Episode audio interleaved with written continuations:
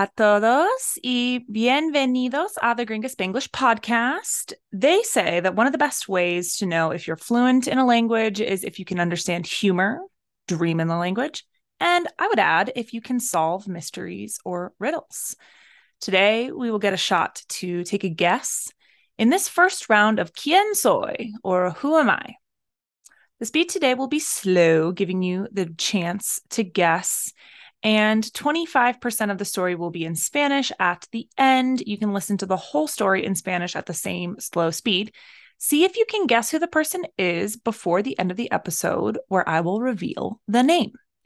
As per the usual, I will outline a number of words and phrases in Spanish that you will be learning.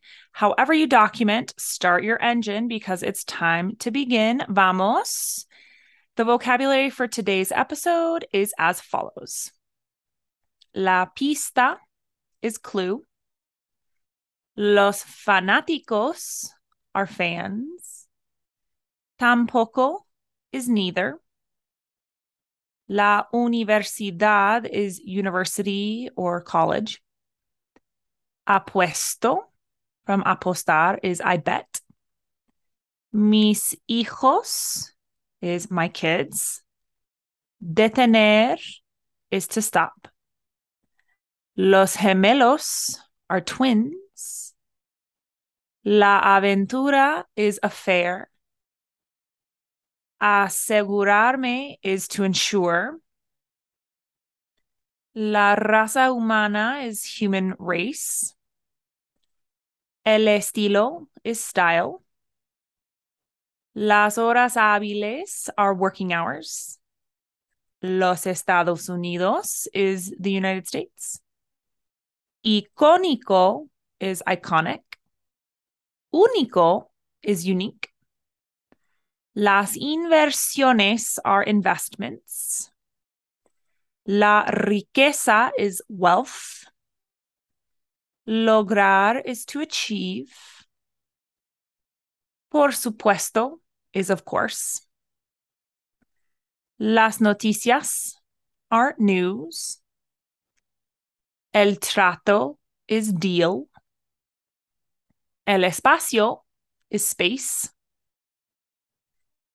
La piedra is rock. Rudo is badass. Ok, ¿quién soy? Parte uno. Mientras I am not sure what part of the world you are escuchando from, my guess is that sabes quién soy. If I give you a pista obvia, you will know me right away. So I preferiría start with things that solo diehard fanáticos of mine would know.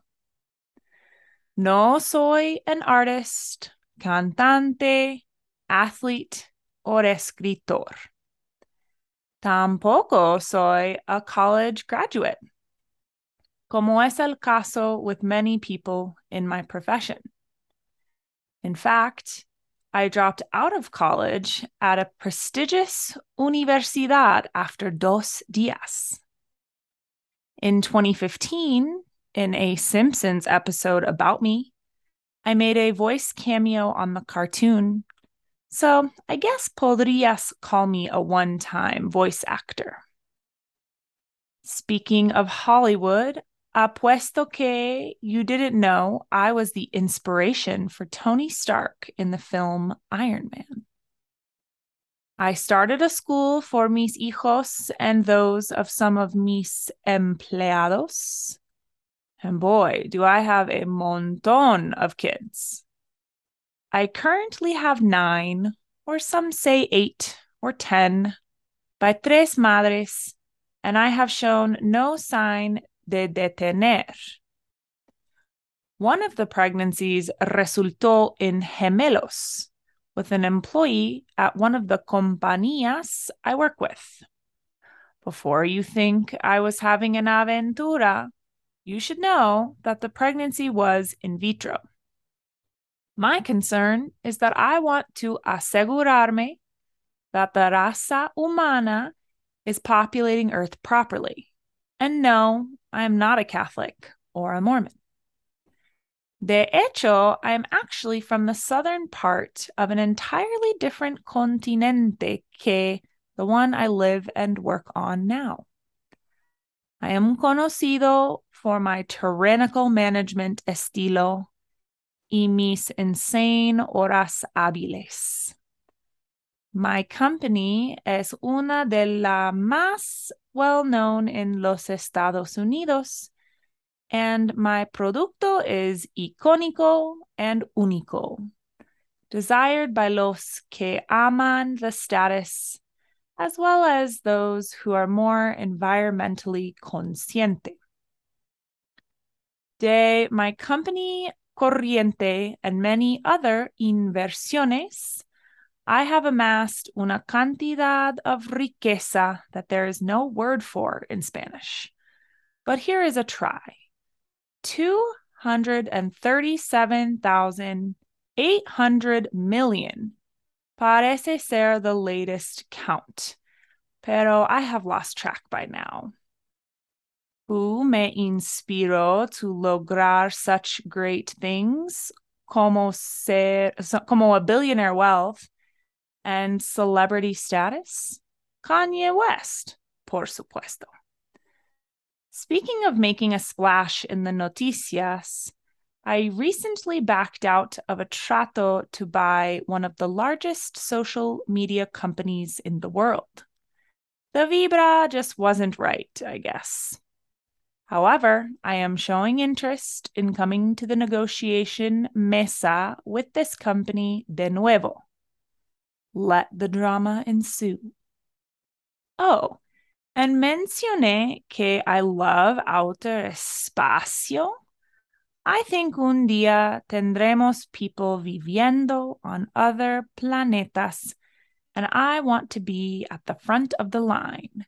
Así que yo estoy investing my wealth in rockets, spaceships, and otherwise in child support for my soccer team of kids. Maybe ahora you know who I am?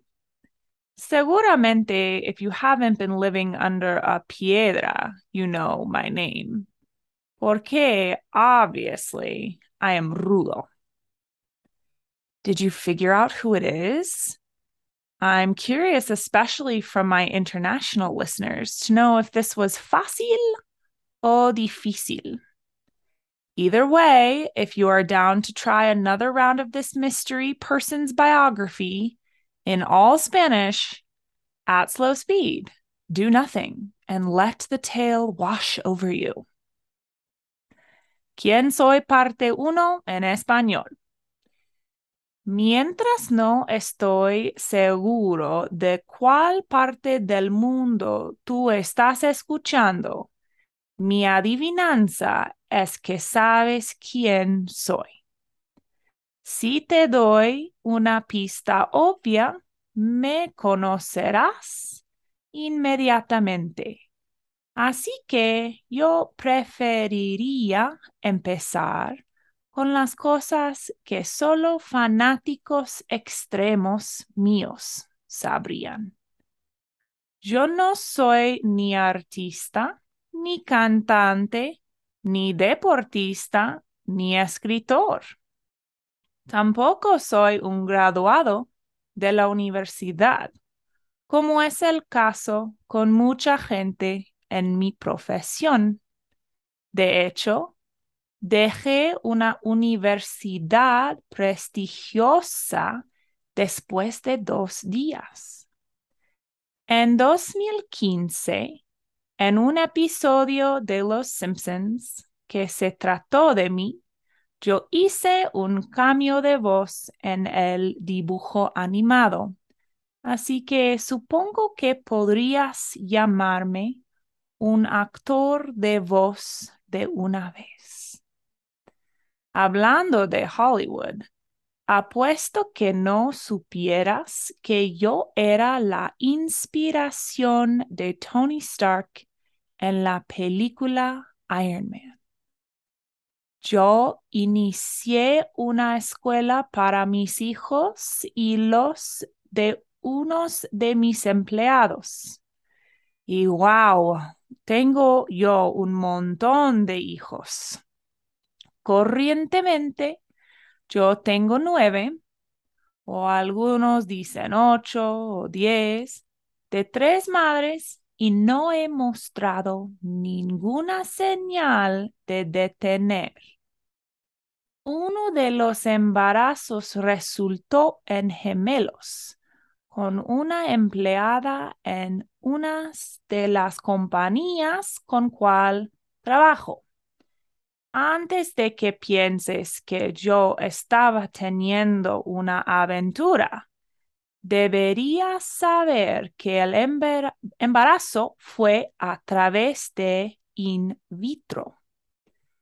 Mi preocupación es que quiero asegurarme de que la raza humana está poblando la tierra adecuadamente. Y no, no soy ni católico ni mormón. De hecho, realmente soy del parte sur de un continente completamente diferente de el en que vivo y trabajo ahora. Estoy conocido por mi estilo de administración tiránico y mis horas hábiles locas.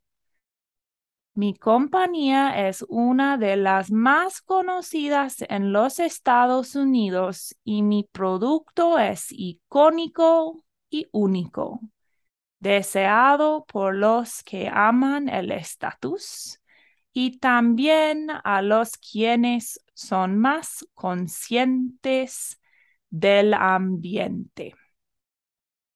De mi compañía corriente y muchas otras inversiones, yo he ganado una cantidad de riqueza para lo que no hay palabra en español, pero aquí lo intento.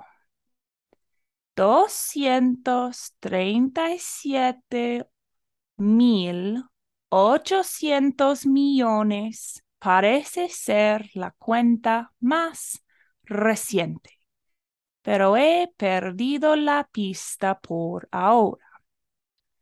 ¿Quién me inspiró lograr tantas grandes cosas como una riqueza de multimillonario y un estatus de celebridad?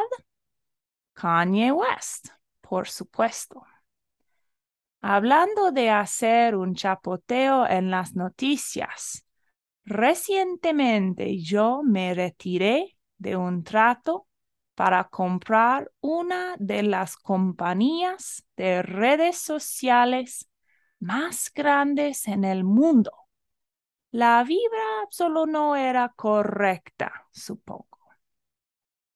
Sin embargo, estoy mostrando interés en venir a la mesa de negociación con esta compañía de nuevo, que siga el drama. Oh, y mencioné que me encanta espacio exterior yo pienso que un día tendremos personas viviendo en otros planetas y yo quiero estar en la frente de la cola. Así que yo estoy invirtiendo mi riqueza en cohetes y astronaves. Y de lo contrario, en manutención de los hijos para mi equipo de fútbol de niños. Tal vez ahora sabes quién soy. Seguramente, si no has estado viviendo debajo de una piedra, tú sabes mi nombre, porque obviamente soy rudo. Well, I hope you disfrutarás del contenido de hoy. I personally love a whodunit, a riddle, mystery, or anything that makes me think in another language to put my comprehension to the test. ¿Y tú? Okay, the answer for today, my friends, is Elon Musk, billionaire owner of Tesla. So I want to know do you suffer through this type of content out of pure love for this podcast, or do you find this enjoyable? Let me know in the comments or an email. I would love to hear from you. Ok, de todos modos, es todo para hoy. Hasta la próxima.